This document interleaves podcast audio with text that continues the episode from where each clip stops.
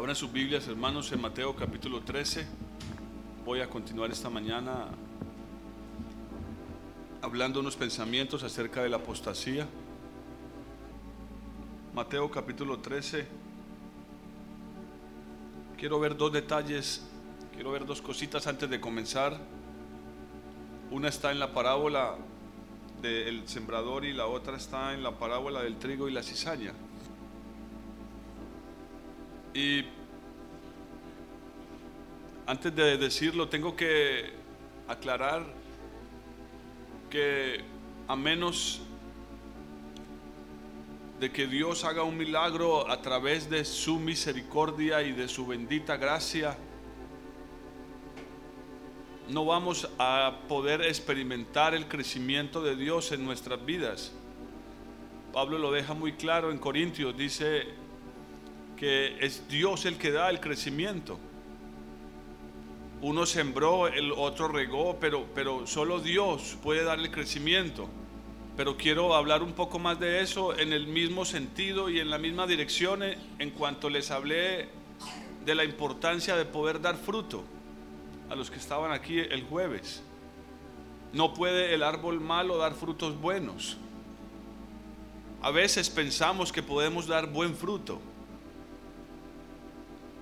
Con mucha frecuencia creemos que si hacemos esto o aquello estaremos dando buen fruto. Si sirvo en la iglesia, si soy fiel con esto o con aquello, si tal vez doy fielmente mis diezmos y, mis ofrendas, estaré dando buen fruto. Y todas esas cosas son importantes porque Dios las ha dejado, pero las ha dejado principalmente para probar nuestra fidelidad. Amén. No porque Él necesite esas cosas para que suceda algo. Solo las ha dejado como una prueba de nuestra fidelidad. Cada rito que hay en la tierra lo ha dejado como una prueba de nuestra fidelidad. No porque las necesite para que algo suceda en nosotros. Lo que sucede en nosotros es fruto de la obra del Espíritu Santo en nosotros. Amén. No es de lo que nosotros hacemos. Es la obra de su Espíritu en nosotros. Por lo tanto, diciendo esto, voy a decir lo siguiente después de estar escudriñando algún tiempo todo esto de, la apostasía, creo que la mejor manera, o tal vez la más importante, tal vez no sea la mejor, no tengo todo el panorama de la escritura en mi cabeza.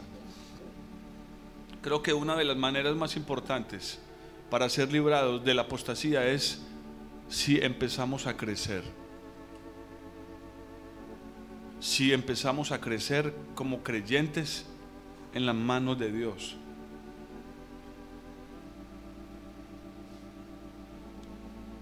Y lo dice Primera de Juan.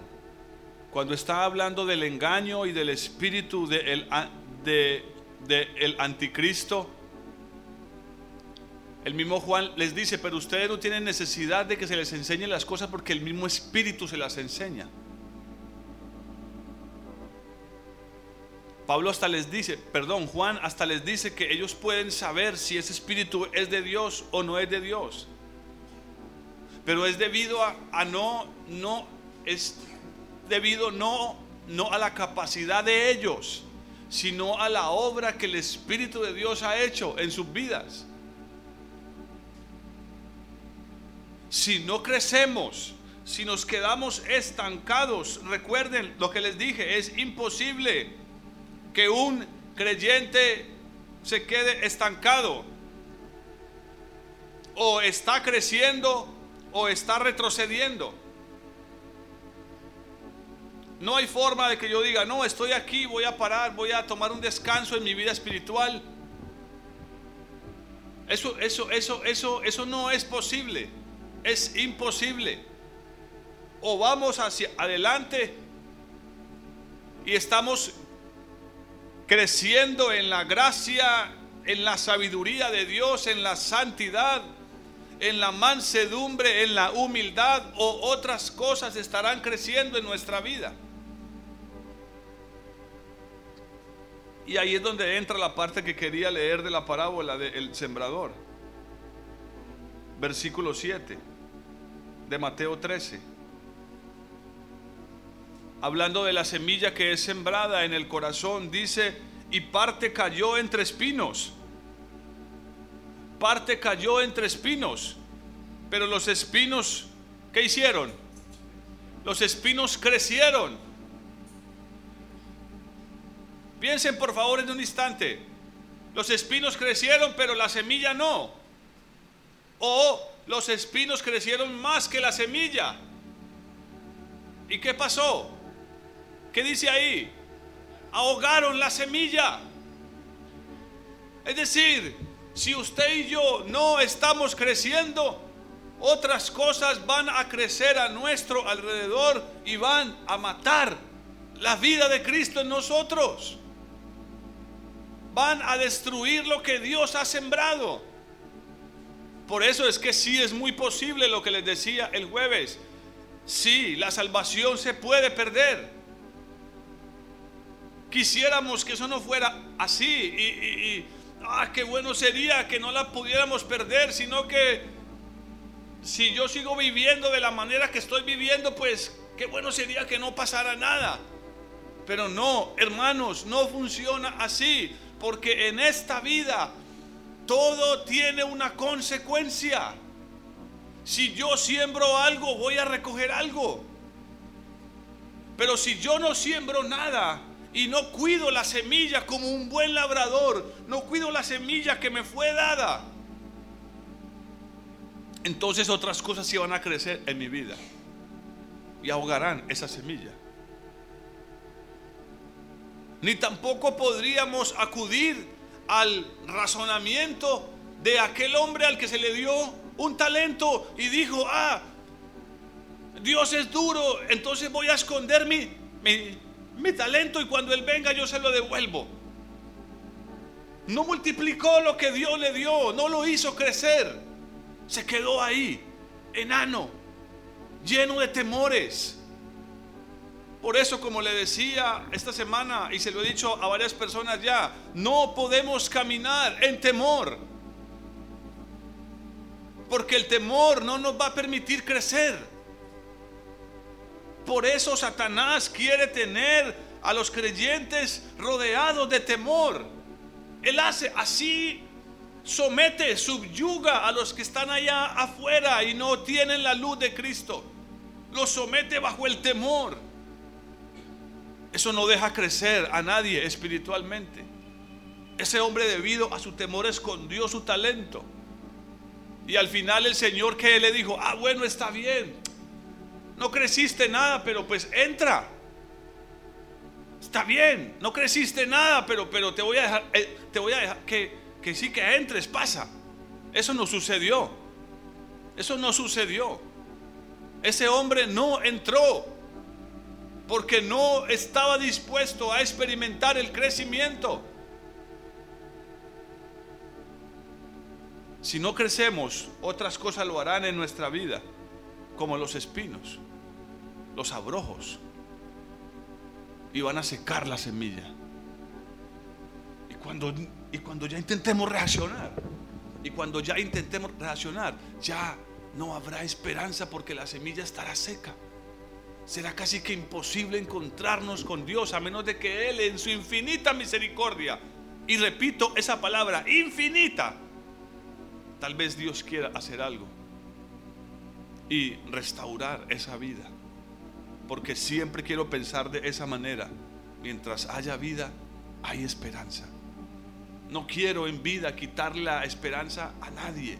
No estoy dispuesto a que mi corazón diga, fulano ya no tiene esperanza. No si la tengo yo, creo que otros también la tienen. No, que, es que te ha fallado muchas veces y que no importa. No, eso no importa. Yo quiero pensar de otra manera. Yo quiero hacer lo que la escritura dice, no juzguéis nada antes de tiempo. Hoy puedo ver a alguien que digo, no, esta persona definitivamente ya no. Pero no quiero pensar de esa manera. Dios no es así. Su Hijo Jesucristo no es así. Señor, allá está esa viña y no ha dado fruto. Pero por favor déjame que yo cabe alrededor de ella y la abone un poco más y le ponga el agüita. Dale un poco más de tiempo, Señor. Tal vez al regreso de un año puedas encontrar fruto. No la arranques todavía. Ese es el clamor que yo escucho del Espíritu. Y si no fuera así, si ese clamor no fuera cierto, no, no estaríamos aquí. Ni ustedes ni yo. Bueno, yo estoy seguro que no estaría aquí.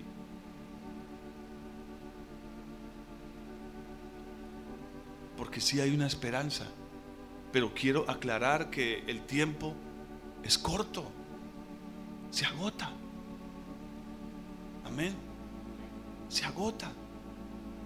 Y aquí viene el segundo pensamiento, pero está en la parábola del de, trigo y la cizaña. Versículo 24.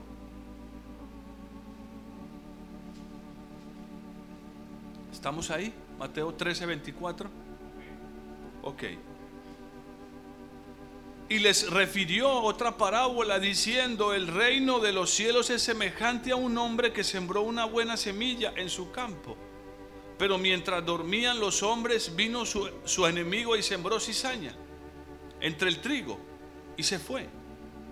Cuando brotó la hierba y dio fruto, entonces apareció también la cizaña. Yo quiero que usted note algo. Todos en nuestra vida tenemos algo de cizaña. La cizaña es un símbolo de la naturaleza caída, del viejo hombre en nosotros. Yo quiero que usted sepa algo, que usted razone esta mañana algo en la gracia de Dios. La naturaleza humana está creciendo, ella no se detiene. La cizaña está creciendo 24 horas. Basta con ver a un bebé. Empieza a ponerse gordito, bonito, empieza a crecer sus piernitas, sus manitas. Pero de repente empiezan a crecer actitudes en él desagradables. Es la cizaña. Desde que nacemos ella está creciendo. Ella no se detiene.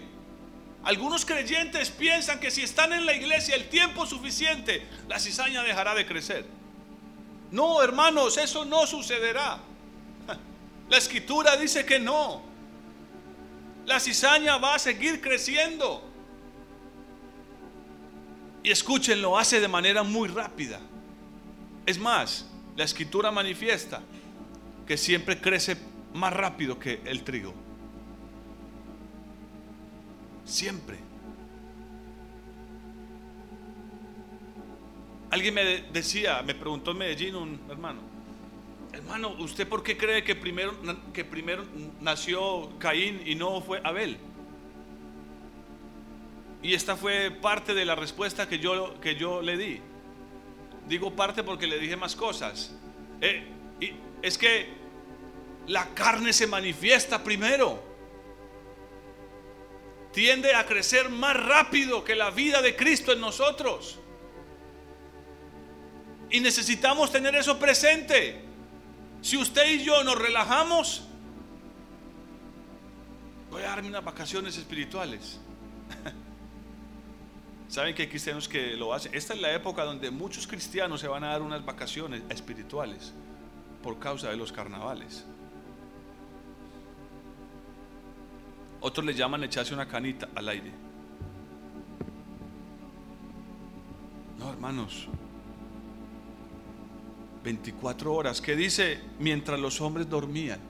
O sea, no se, no se dieron cuenta. ¿Ah? No se dieron cuenta. Pero la cizaña estaba brotando. Entonces, fueron, el versículo 27, fueron los siervos del padre de familia y le dijeron, Señor, no sembraste buena semilla en tu campo, ¿cómo pues tienes cizaña? Y él les dijo, un enemigo ha hecho esto. Satanás actúa mientras usted y yo pensamos que no está pasando nada. Es decir, entre comillas, mientras dormimos. Cuando nos descuidamos, cuando nos relajamos, Él está ahí, actuando, haciendo que la cizaña crezca. Por eso, como dice la escritura, Él está tratando de poner un velo. Y si Dios lo está quitando, Él está tratando de ponerlo otra vez. Esto es una cosa que no se detiene. Eh, amados, yo quiero que ustedes entiendan que si nosotros dejamos, menguamos, descuidamos nuestra búsqueda de Dios, la carne, la cizaña estará creciendo y lo hace a pasos agigantados. Y, el enemigo va a aprovecharse de eso. Entonces estos hombres le dicen al padre de familia, ¿quieres pues que vayamos y arranquemos la cizaña. Oh, qué maravilloso sería. Qué lindo sería, ¿no? Que Dios viniera hoy y arrancara toda la cizaña del mundo. Pero eso, eso, eso presenta un pequeño problema. Que si Dios lo hiciera es posible que muchos de nosotros fuéramos arrancados porque parecemos cizaña. Amén. Eh, o sea, él lo dice ahí. Él les dijo, no, 29, no. No sea que al arrancar la cizaña, arranquen también el trigo. Qué lindo es nuestro Dios. Por eso es que no ha venido todavía. Hermano, reconozcámoslo. ¿No parecemos cizaña todavía en muchas áreas? Oh, hermanos, es la realidad. Sí, yo quiero cantar. Mire, cuando yo canto, e, ese canto, yo lo hago con fuerza y dedicación. Ahora ya no soy igual, porque yo sé que Dios está haciendo una obra en ustedes, en mí. Pero la cizaña sigue creciendo. Y él les dice, versículo 30, no, dejen crecer juntamente lo uno y lo otro hasta la siega. Y al tiempo de la siega, yo le diré a los segadores, recoged primero la cizaña y atarla en manojos para quemarla, pero recoged el trigo en mi granero. Dios es sabio, hermanos. Si Él viniera hoy, muchos que en verdad son trigo, pero que parecemos cizaña, seríamos arrancados y echados en el fuego. Algunos podrán decir, pero no, pastor, yo no soy cizaña. Tal vez eres cizaña en, tu trabajo, tal vez eres cizaña con tu esposa, con tu esposo. Tal vez eres cizaña con tu hermano. Cizaña igual a malo. Contrario a la voluntad de Dios. Podríamos decirlo también. Eso es la cizaña, algo contrario a lo que Dios quiere sembrar en nuestras vidas. Algo contrario a la humildad, a la mansedumbre, a la justicia, al amor fraternal no fingido, a la paciencia esa impaciencia es cizaña. Oh, cómo sufro yo con eso. Esa impaciencia es cizaña. Pero si el trigo crece más rápido, si el trigo empieza a crecer más rápido, no habrá espacio para que el sol de justicia, el sol, le dé a la cizaña y la cizaña va a empezar a morir. Por eso dice Pablo, haced morir lo terrenal en vosotros. No deis lugar a la carne, no deis lugar al diablo. Por medio del Espíritu, haced morir las cosas de la carne, le dice él a los Gálatas. Porque aunque nosotros no nos demos cuenta, porque a veces estamos así, dormidos espiritualmente, la cizaña está creciendo y puede destruirnos. Esos espinos de nuestra vida son cizaña y ahogan la semilla. Vayan al libro de Colosenses, por favor.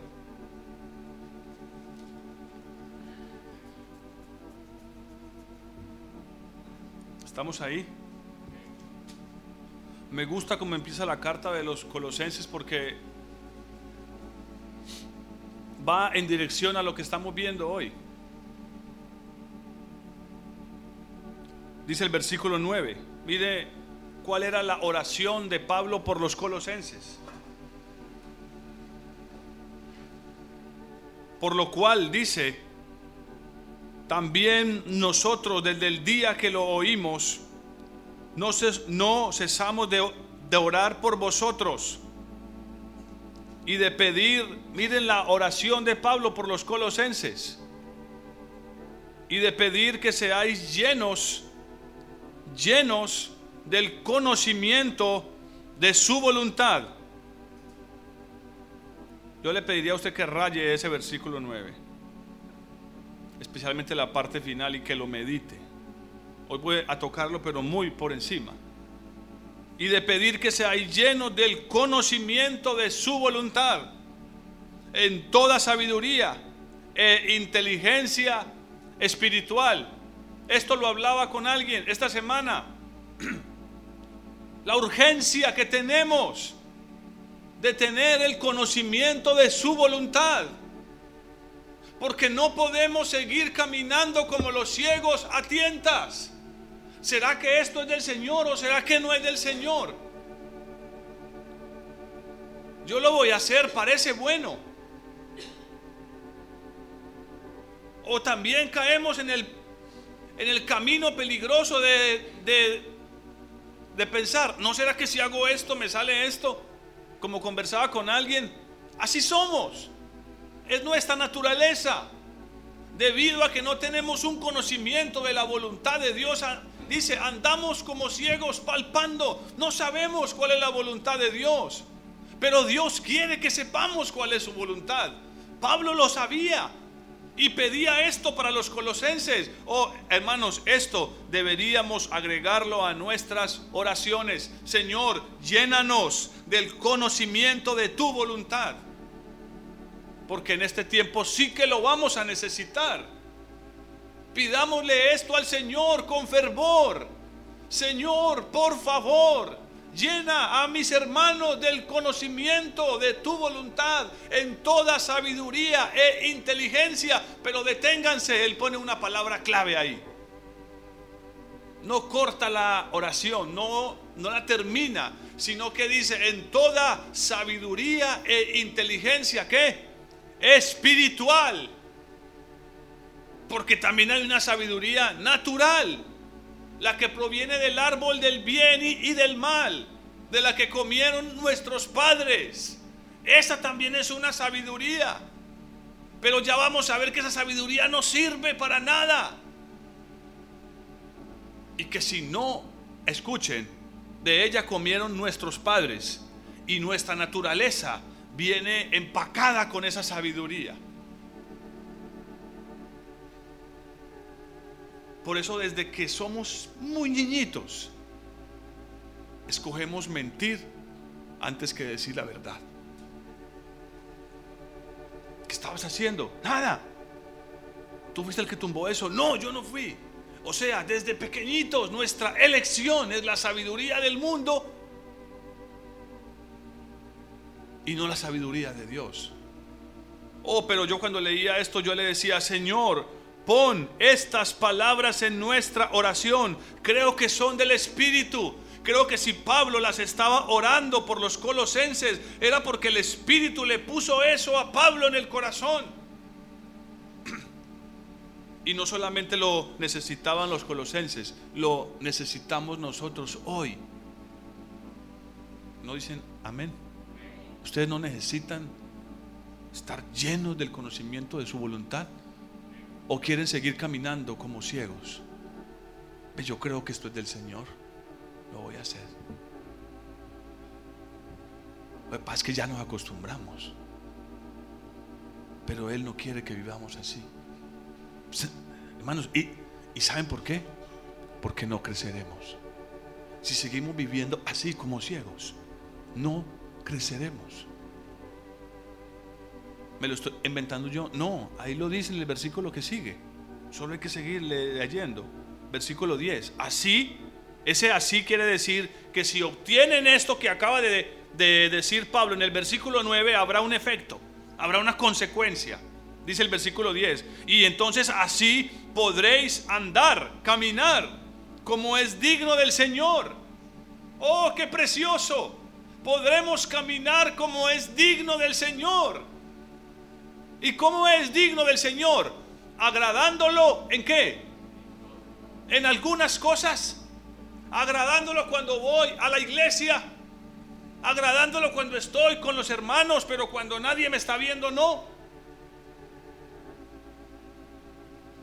Agradándolo en todo, dice.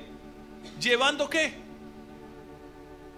Mire, yo quisiera detenerme en cada palabra de este versículo, pero no.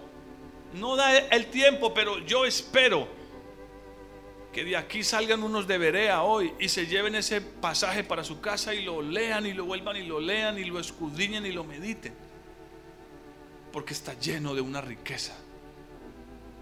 Y entender esto podría cambiar en alguna manera nuestras vidas y nuestro propósito como creyentes aquí en la tierra y así podréis andar, caminar como es digno del Señor. Hombre, hasta memoricémoslo si se puede. Agradándolo en todo. Oh, hermano, ¿no quieren vivir así? Yo leía esto y yo le decía, Señor, oh, pero qué bendición sería poder vivir así. Y miren lo que sigue diciendo, que se pone todavía mejor. Llevando fruto en toda buena obra y miren la palabra que dice ahí. Y creciendo en el conocimiento de Dios. Hermanos, si no empezamos a ser llenos del conocimiento de su voluntad, no vamos a crecer en Él. Y no vamos a poder agradarlo. Porque no sabremos cuál es su voluntad. Oh, lean la escritura. Saúl no sabía cuál era la voluntad del Señor, él solo conocía órdenes, él había escuchado las órdenes de Dios, pero Saúl no sabía cuál era la voluntad de Dios. Él solo entendía de órdenes. Ah, tu Dios me mandó, le dice a Samuel, a que acabara con los amalecitas y eso fue lo que hice. Pero Saúl desconocía la voluntad de Dios. Porque la voluntad de Dios es mucho más que hacer cosas. Es conocer el corazón de Dios. Es conocer el corazón de nuestro Dios. Para que podamos transmitirlo también a otros. Principalmente a nuestra esposa y a nuestros hijos. Saúl solo entendía de de hacer cosas, de cumplir órdenes. Eh, eso es lo que está en el corazón de todos los seres humanos, el legalismo. Él era un pequeño fariseo. Ya hice todo lo que tu Dios me dijo. Sí, pues yo escucho un balido de ovejas y de cabras. Y aparte de eso, pues veo al rey de los amalecitas sentado y comiendo, tranquilo. Ah, no, pues eso fue el pueblo que decidió perdonar eso, pero es para ofrecérselo al Señor. Pero, por favor, ah, es para ofrecérselo al Señor. Noten, noten el engaño, la apostasía que hay en cada pensamiento de nuestra sabiduría. No, es que yo se lo hice, fue para el Señor.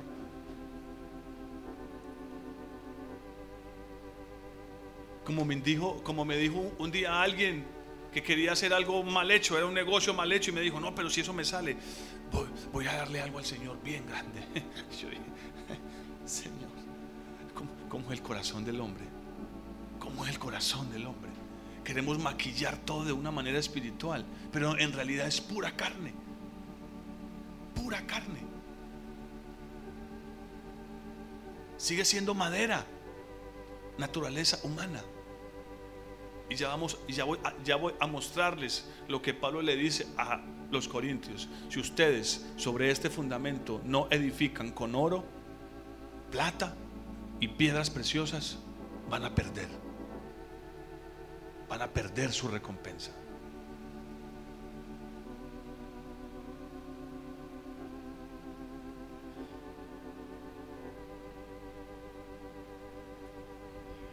Vayamos a Primera de Corintios. Perdón, sí, Primera de Corintios.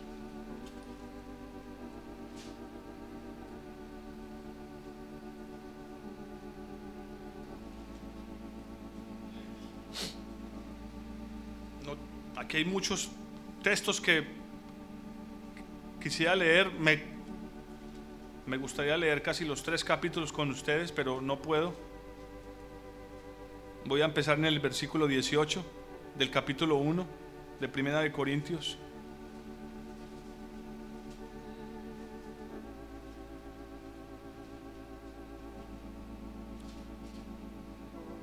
Ahora, yo espero que usted esté pensando ahí, pastor, pero ¿cómo puedo empezar a recibir el conocimiento de su voluntad? ¿Cómo, cómo puedo empezar a ser lleno de ese conocimiento de su voluntad? Bueno, lo primero es oración. Amén. Esa es una manera. Pero aquí Pablo nos dice otra, muy importante. Y empieza diciendo en el versículo número 18, la palabra de la cruz es locura a los que se pierden, pero a, los que se salvan, esto es a nosotros es que poder de Dios. A ver, deténganse, ¿qué es la cruz? ¿Qué es la cruz? ¿Mm? ¿Qué es la cruz para nosotros? ¿Cómo funciona la cruz en nosotros? ¿Cómo aplicamos la cruz en nosotros? Él le dijo, tome su cruz y síganme. ¿Cómo? Negándonos. Es decir, diciéndole no, es una negación. Una negación es decir no. Diciéndole no a mi sabiduría, a mis razonamientos, a mis deseos, a mis pensamientos. Eso de la cruz es una negación. Si yo no empiezo a aplicar la cruz en mi vida, nunca seré lleno de la voluntad de Dios. Es más, ni siquiera voy a llegar a comprobarla de si era o no la voluntad de Dios. Voy a pasarme la vida lleno de dudas sin saber si lo que hice era de Dios o no era de Dios. Tenemos que empezar por aquí. Pastor, ¿y usted por qué lo sabe? Sigamos leyendo, versículo 19. Pues está escrito, aleluya, destruiré la sabiduría de los sabios y frustraré la inteligencia de los inteligentes. Oh, qué precioso. ¿Cómo? ¿Cómo destruirá él la, sabiduría de, de los sabios y la inteligencia de los, de los inteligentes? ¿Cómo? Él nos dio un arma poderosa. Se llama la cruz.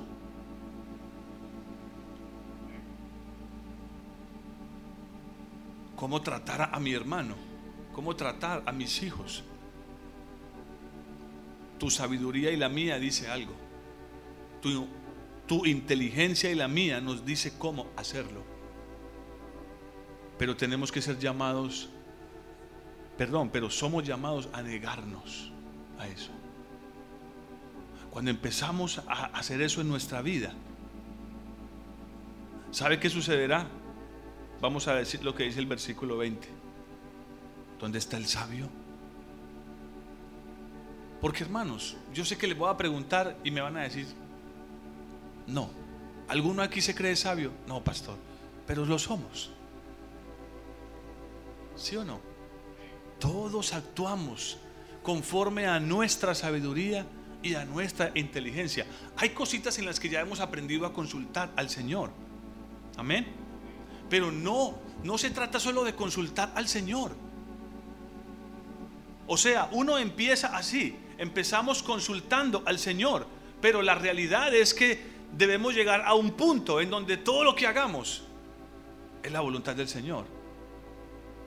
Porque cuando hablo de consultar al Señor, lastimosamente nosotros, bueno, la mayoría de creyentes han dividido su vida en cosas en las cuales le preguntamos al Señor y cosas en las que no.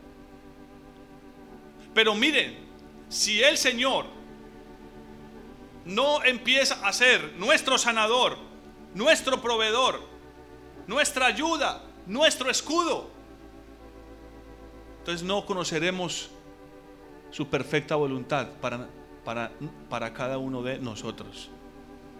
Muchos quieren consultar a Dios solo para ciertas cosas. Si tienen deudas, acuden al banco. Si tienen una enfermedad, acuden al médico. Ay, pastor, entonces eso es malo. No. Yo estoy diciendo que necesitamos conocer la voluntad de Dios. Y muchas veces la voluntad de Dios es ir al médico. Amén. ¿Estamos aquí? No se fatiguen. Ya estoy. No, no, no voy ni por la mitad, pero voy a tratar de recortar. Lamentablemente hoy los cristianos han hecho de Dios otro ídolo. Allá en un rinconcito, ustedes han visto en los ídolos en un rinconcito bien clavaditos que no se muevan. Que de pronto el gato no pase y lo tumbe. Los sujetan bien, ahí están. Y solo lo tienen allá en un rinconcito y acuden a él cuando creen que lo necesitan. Pero un verdadero cristiano debe reconocer que necesita a Dios 24 horas al día, 7 días a la semana y para cualquier cosa, aunque sea insignificante como comprar algo que necesitas. Ya le di al Señor mis diezmos y, mis ofrendas. Él, lo que quedó es mío y ya me lo puedo gastar como yo quiera. No, un verdadero creyente debería preguntarle al Señor, Señor, ¿debo comprar esto? ¿Te, Señor, ¿te agradaría que comprara esto? Porque aún lo que nos quedó es de Él. ¿Te, ¿Quieres tú, Señor, que compre esto? Está dentro de tu voluntad. Si lo hago, estaré agradándote, estaré caminando en tu perfecta voluntad. Pero ¿cuántos cristianos hoy hacen eso? Muy pocos. Muy pocos. Qué bueno el día que llegue y que digamos, ¿dónde está el sabio? Y sigue diciendo, ¿dónde está el escriba? ¿Dónde está el que discute asuntos de este mundo? ¿Acaso no ha, enloquecido Dios la sabiduría del mundo? Escuchen lo que Pablo les dice. Por eso es que no podemos confiar en la sabiduría de los hombres. Porque ¿qué ha hecho Dios con la sabiduría del mundo? La ha enloquecido. ¿Cuántos quieren confiar en un loco? Yo me acuerdo que cuando era niño en el barrio, en la cuadra, había un muchacho loco perdone la expresión, no lo digo de manera despectiva, él tenía problemas mentales, pero se juntaba con nosotros y hasta jugaba fútbol con nosotros, pero él era loco. Y él salía con unas cosas increíbles, pero ¿quién le iba a creer? Si todos sabían que estaba loco. Nadie va a confiar en un loco. Dios ha enloquecido. Escuchen esto, ha trastornado es la palabra griega, trastornó dejó inservible la sabiduría del mundo. Pero lastimosamente seguimos confiando hoy como creyentes en la sabiduría del mundo. ¿Cuántas iglesias hoy están usando la sabiduría del mundo para atraer a las personas a la iglesia? Oh, pero cuando venga el día que viene, en el, en el gran avivamiento que viene, eso no va a funcionar absolutamente para nada. Y cuando el Señor empiece a moverse en las iglesias, verdaderamente ese tipo de personas van a salir corriendo de las iglesias. Porque solo sus vidas estaban cimentadas en la sabiduría de los hombres. Por eso más adelante les dice Pablo, yo voy a pegar un pequeño salto hasta el versículo, hasta el capítulo número 2, versículo número 1. Así que hermanos, cuando fui a vosotros para anunciaros el testimonio de Dios, no fui con excelencia de palabras o de sabiduría. Miren lo que dice Pablo. No fue él a los corintios a usar de palabras excelentes o de sabiduría, Dice, pues me propuse, versículo 2 del capítulo 2, no saber entre vosotros cosa alguna, sino a Jesucristo y a este crucificado. Y estuve entre vosotros con debilidad y mucho temor y temblor. Y ni mi palabra ni mi predicación fueron con palabras persuasivas de humana sabiduría. No, Pablo sabía que la sabiduría de Dios era nula. Sino que dice él, mi predicación fue con una demostración de poder del Espíritu, para que vuestra fe, versículo número 5, para que vuestra fe no esté fundada en la sabiduría de qué. Hermanos, ¿están leyendo? Voy a leerlo otra vez, esta parte es muy importante. Y quiero ser categórico con esto porque la escritura lo dice. Hermanos, la fe de muchas personas hoy, la fe de muchos creyentes, está fundada en la sabiduría de hombres, no en Dios. O sea, hay una fe fundada en la sabiduría de los hombres. Y ahí lo dice, para que vuestra fe no esté fundada en la sabiduría de los hombres, sino en el poder de Dios. ¿Y cuál es el poder de Dios? Él, no lo, él lo dijo ahorita. ¿Cuál es el poder de Dios? ¿Leyeron conmigo ahorita? El versículo 18. Voy a leerlo de nuevo. La palabra de la cruz es locura a los que se pierden, a los que están en la sabiduría del mundo. Pero a los que se salvan, esto es, a nosotros, es poder de Dios. Algunos creen que ese versículo está hablando de que Pablo llegó haciendo muchos milagros. Él sí hizo milagros. Pero aquí está hablando de otra cosa. Está hablando del verdadero poder. ¿Ustedes quieren poder? Es lo que le ofrecen allá en las iglesias a la gente. Venga para que usted reciba el poder de Dios, usted pueda vivir como cristiano victorioso. En victoria.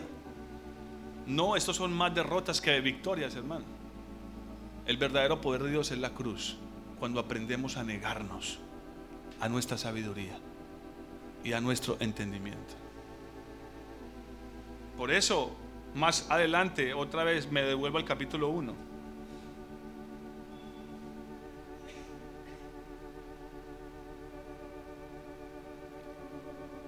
Leamos desde el versículo 24. ¿Estamos ahí? Amén. Amén. Ok, no se me duerman. Primera de Corintios 1:24. En cambio, para los llamados tanto judíos como griegos, Cristo es poder y sabiduría de Dios. Porque lo insensato de Dios es más sabio que los hombres. Oh, cómo me gusta a mí ese pasaje. Lo insensato de Dios es más sabio que la sabiduría nuestra. A veces hay cosas de Dios que nos parecen locas, insensatas, que no parece sensato. ¿Dónde, qué sensatez puede haber en darle a mi hijo con un palo? Dicen algunos, un día me lo dijo alguien. Es que no me parece sensato que yo tenga que darle a mi hijo con un palo. Pero eso, que parece insensato, es más sabio que todos los hombres.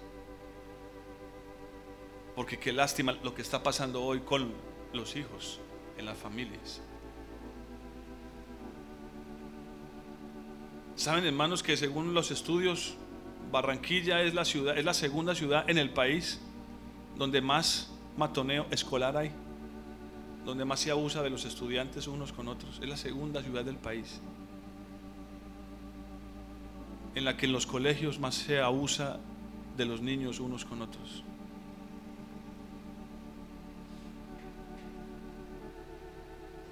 Qué triste. Que las. Lo, oiga, y, y Pablo lo dice con cierta humildad, y yo sé que Dios lo acepta porque Dios es humilde. Lo insensato de Dios es más sabio que los hombres. Y lo débil de Dios es más fuerte que los hombres. Oh, cómo nos gusta usar nuestra propia fuerza. cómo, cómo nos gusta apoyarnos en nuestra propia fuerza.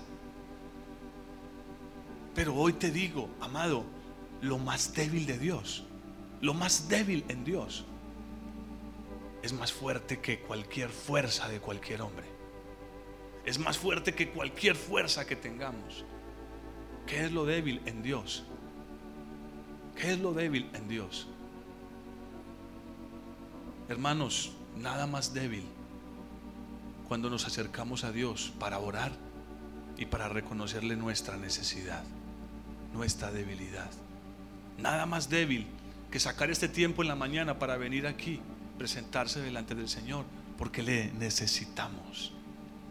Eso que parece débil, esos cristianos débiles que tienen que estar orando y leyendo la Biblia porque si no les pasa algo. Lo débil de Dios es más fuerte que los hombres. ¿No dicen amén? Oh, eh, a mí esto me agrada muchísimo, hermanos. ¿Aguantan un poquitico más? Entonces les dice en el versículo 26, considerad, raya esa palabra, porque usted y yo necesitamos considerar esto, pensarlo, meditarlo es la verdad. Considerad pues, hermanos, vuestra vocación y ved que no hay muchos sabios según la carne, ni muchos poderosos, ni muchos nobles, sino que lo necio del mundo escogió Dios para, para avergonzar a los sabios, y lo débil del mundo escogió Dios para avergonzar a lo fuerte, y lo vil del mundo y lo menospreciado escogió Dios, y lo que no es para deshacer lo que es. Pero la única manera, porque la verdad es que cuando leemos esto aquí nadie se va, nadie quiere reconocerse necio. Pero la escritura dice que si nosotros aceptamos el camino de Dios tal como es, el mundo se burlará de nosotros primero y después nos, nos odiarán. Así funciona. Nos odiarán. Podemos llegar a reconocer esto por la gracia de Dios. Porque es la única manera de poder alcanzar la sabiduría y el conocimiento de Dios, de su voluntad perfecta, reconociendo que no sabemos nada. Él más adelante lo, lo dice por aquí lo dice, nadie se engañe a sí mismo. Si alguno entre ustedes se cree ser sabio en este mundo, hágase ignorante y así llegará a ser verdaderamente sabio. Eso es el capítulo 2 y el versículo 18. No se engañen ustedes mismos. Eso es apostasía, es engaño. Creer que somos sabios. ¿En verdad se cree sabio? ¿En verdad crees que conoces al Señor? Hazte ignorante. Reconoce delante de Él que no sabes nada y delante de otros también. 2.18 les dije. Otra vez lo leo. Ah, perdón, 3.18. Es que esta tirita me tapó el 3, perdón. 3.18. Nadie se engañe a sí mismo. Si alguno entre vosotros se cree sabio en este mundo, hágase ignorante y así llegará a ser verdaderamente sabio. La sabiduría, y sigo leyendo porque les dije que había mucho que leer aquí. La sabiduría de este mundo es que insensatez ante Dios. Como está escrito, Él prende a los sabios en la astucia de ellos. Y otra vez dice, el Señor conoce los pensamientos de los sabios, que son qué? Hermanos, esos son nuestros pensamientos. Por eso dice Colosenses que somos enemigos, perdón, que éramos enemigos de Dios, no solo por nuestras obras, sino también por nuestros pensamientos. Algunos creyentes dejaron de ser enemigos de Dios según sus obras, pero siguen siendo en cierta manera enemigos de Dios por sus pensamientos. Lo dice Colosenses capítulo 2. Y él prende, dice, él prende a los sabios en su astucia. Y sabe Dios que los pensamientos de los sabios son vanos. Tenemos que empezar a, reconocer que no sabemos nada. No podemos llegar como esos fariseos. ¿No es este el, el hijo del carpintero, el que se murió? Y, y María, la viuda, la conocemos.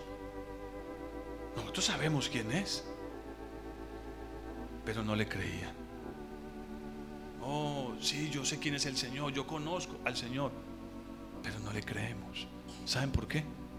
Porque nos consideramos sabios. Y por eso no estamos creciendo. Por eso no estamos creciendo. Por eso no estamos experimentando el crecimiento de Dios.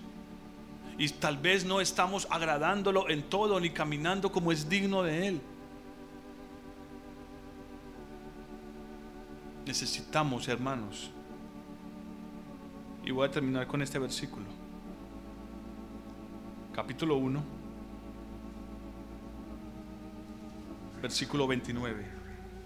¿Y por qué Dios lo hizo así?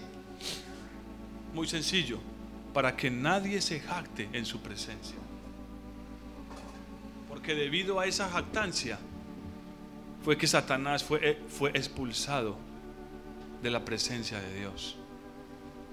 Hermano, la razón por la que Satanás fue expulsado de la presencia de Dios fue por su vanagloria. Él quería lo que le pertenecía a Dios. Y tenemos que entender que muchos de nosotros, las cosas que hacemos, cuando las hacemos en nuestra sabiduría, escuchen esto, no se vayan, ya están cerrando Biblias y es como si cerraran también sus mentes. Cuando hacemos las cosas según nuestra sabiduría, estamos buscando nuestra propia gloria. Eso siempre será así, aunque yo diga que no. No importa si estás dando una ofrenda, si lo estás haciendo según tu sabiduría, estás buscando tu propia gloria. Que te reconozcan es a ti y no al Señor. Como lo dice más adelante, podría, allá cuando se va hasta el capítulo 13, podría yo dar todos mis bienes a los pobres y dar mi cuerpo para que fuera quemado. Pero sería nada, basura. Porque lo hice por un amor propio, no por amor a Dios. Y por eso termino con este versículo, a fin de que nadie se jacte en su presencia. Versículo 30. Pero, y este versículo es importantísimo, pero por Él, está hablando de Cristo, por Él estáis vosotros en Cristo Jesús, perdón, está hablando del Padre, por Él estáis vosotros en Cristo Jesús, el cual nos ha sido hecho por Dios sabiduría, justificación, santificación y redención. Para que está escrito, eh, perdón, para que como para que como está para que como está escrito, el que se gloría gloríese en el Señor. Cristo el Padre nos trajo a Cristo con un propósito y aquí es donde la mayoría de judíos, de fariseos y de escribas lucharon y no pudieron pasar de ahí. Él envió a Cristo para que Cristo fuera todo para nosotros. Pero nosotros hemos hecho una selección de cosas. Dios me sirve para esto, pero para esto no. Esta parte la manejo yo. Dios me sirve para esto, pero para esto, esto no. Aquí, aquí no necesito yo a Dios. Por eso cuando allá en Juan 6, Él les dijo, yo soy el pan de vida. Si quieren comer el verdadero pan del cielo y tener vida, eterna, soy yo. Está loco y se fueron. ¿Sabe qué les estaba diciendo Él? ¿Sabe qué les estaba diciendo? Yo quiero ser el que sacia todas sus necesidades y todas sus angustias. Si Cristo no es todo en todo, entonces no es Dios en nada. Porque eso quiere decir que seguiremos actuando en nuestra propia sabiduría. Por eso este verso es tan importante. Dios hizo a Cristo Jesús, su Hijo, para nosotros sabiduría, justificación, santificación y redención. Está haciendo un resumen, es todo, todo, Él lo hizo todo. Él lo hizo todo.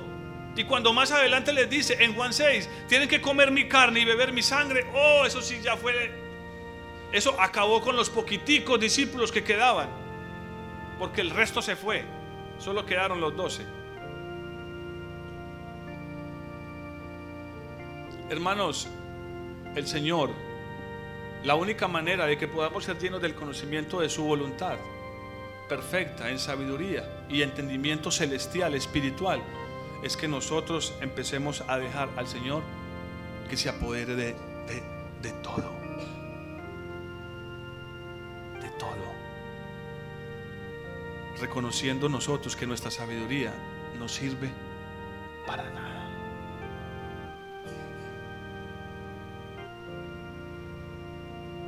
Señor está dispuesto a mostrarle a sus siervos su perfecta voluntad. Él no hace nada sin decírselo a sus siervos. Y, sus siervos son aquellos que como Abraham ponía delante de Dios todas las cosas, aún lo que más amaba. Estuvo dispuesto a ponerlo en el, en el altar de Dios. Cuando Dios vio eso, Dios se dio cuenta que Abraham estaba dispuesto a abrir todo lo que era para Dios y no se iba a guardar nada para Él. Por eso lo más importante que era su hijo fue la prueba final.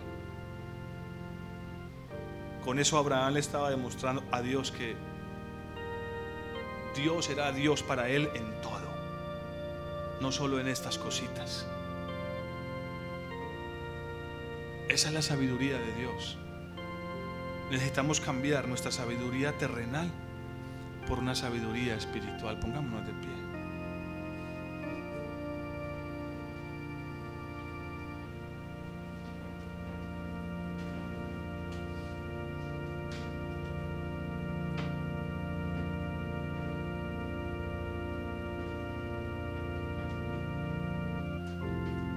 Hermano, la cizaña no deja de crecer. La cizaña no deja de crecer. No nos durmamos, hermanos. No seamos como los que duermen, dice la escritura. Andad como hijos de luz. Ser como los que duermen equivale a vivir en, tinieblas. Y vivir en tinieblas equivale a no saber cuál es la voluntad del Señor. Estoy aquí. Yo creo que es esta. Los que andan en luz, dice que no tropiezan porque saben a dónde van. Saben para dónde van caminan en luz. Cantémosle ese canto al Señor esta mañana que dice caminar, Señor. Caminar, Señor, más cerca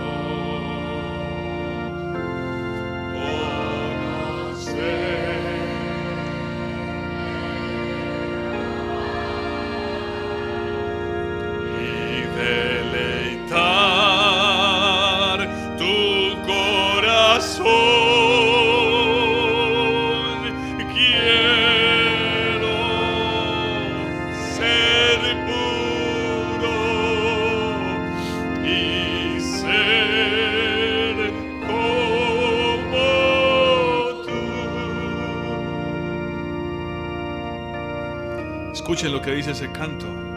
Deleitar tu corazón. Ya no seguir haciendo las cosas para nuestro deleite, para el deleite de nuestro corazón. Pidámosle eso al Señor esta mañana. No, ya no más agradándonos a nosotros mismos, sino buscando agradarlo a Él. Y Señor, yo te pido como Pablo esta mañana por los colosenses Que estos que están aquí, Señor, sean llenos de toda sabiduría e inteligencia espiritual, Señor. Para que puedan tener el conocimiento de tu voluntad, Señor. Para que puedan andar como es digno de ti, Señor, agradándote en todo, Señor, creciendo, llevando fruto en toda buena obra, Señor. En todo buen pensamiento, Señor. Toda sabiduría humana, Señor, sea desechada y tenemos que desecharla voluntariamente, Señor. Y y poder tener la humildad y el valor de hacernos necios delante de tu presencia, ignorantes cuando llegamos a ti, Señor. Alumbra nuestro camino, Señor. Alumbra nuestro camino y danos la gracia para caminar como es digno de ti, Señor, en la luz, no tropezando, no atientas. Llénanos del conocimiento de tu voluntad, Señor lo suplico esta mañana, Señor. Caminar, Señor.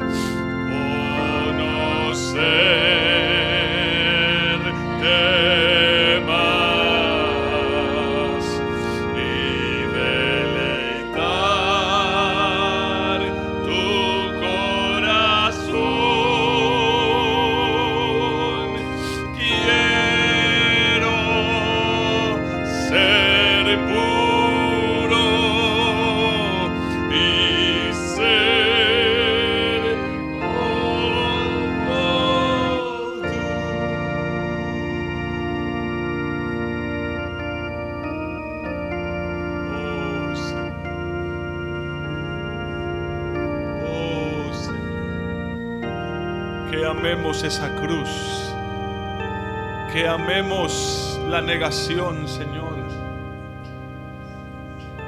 para que experimentemos el poder de Dios en nuestra vida, Señor.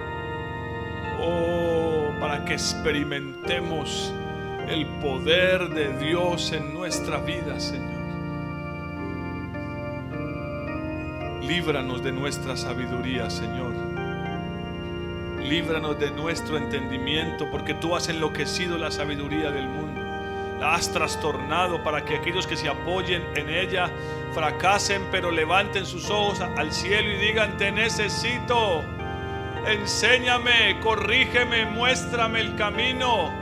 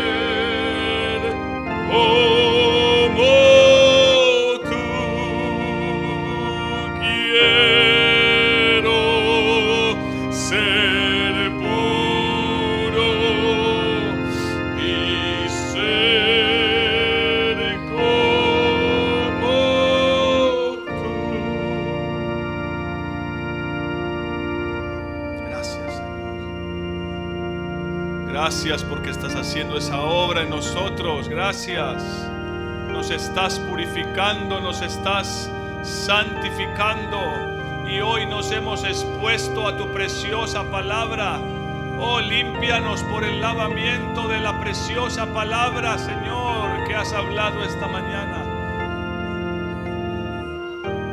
Y aunque sea un pasito, Señor, aunque sea un pasito pequeño más cerca de ti, aunque el crecimiento no se note mucho, pero que podamos estar dando pasitos, aunque sea pequeños, en la dirección correcta, Señor, hasta ser llenos del conocimiento de tu voluntad, Señor, en toda sabiduría e inteligencia espiritual, Señor.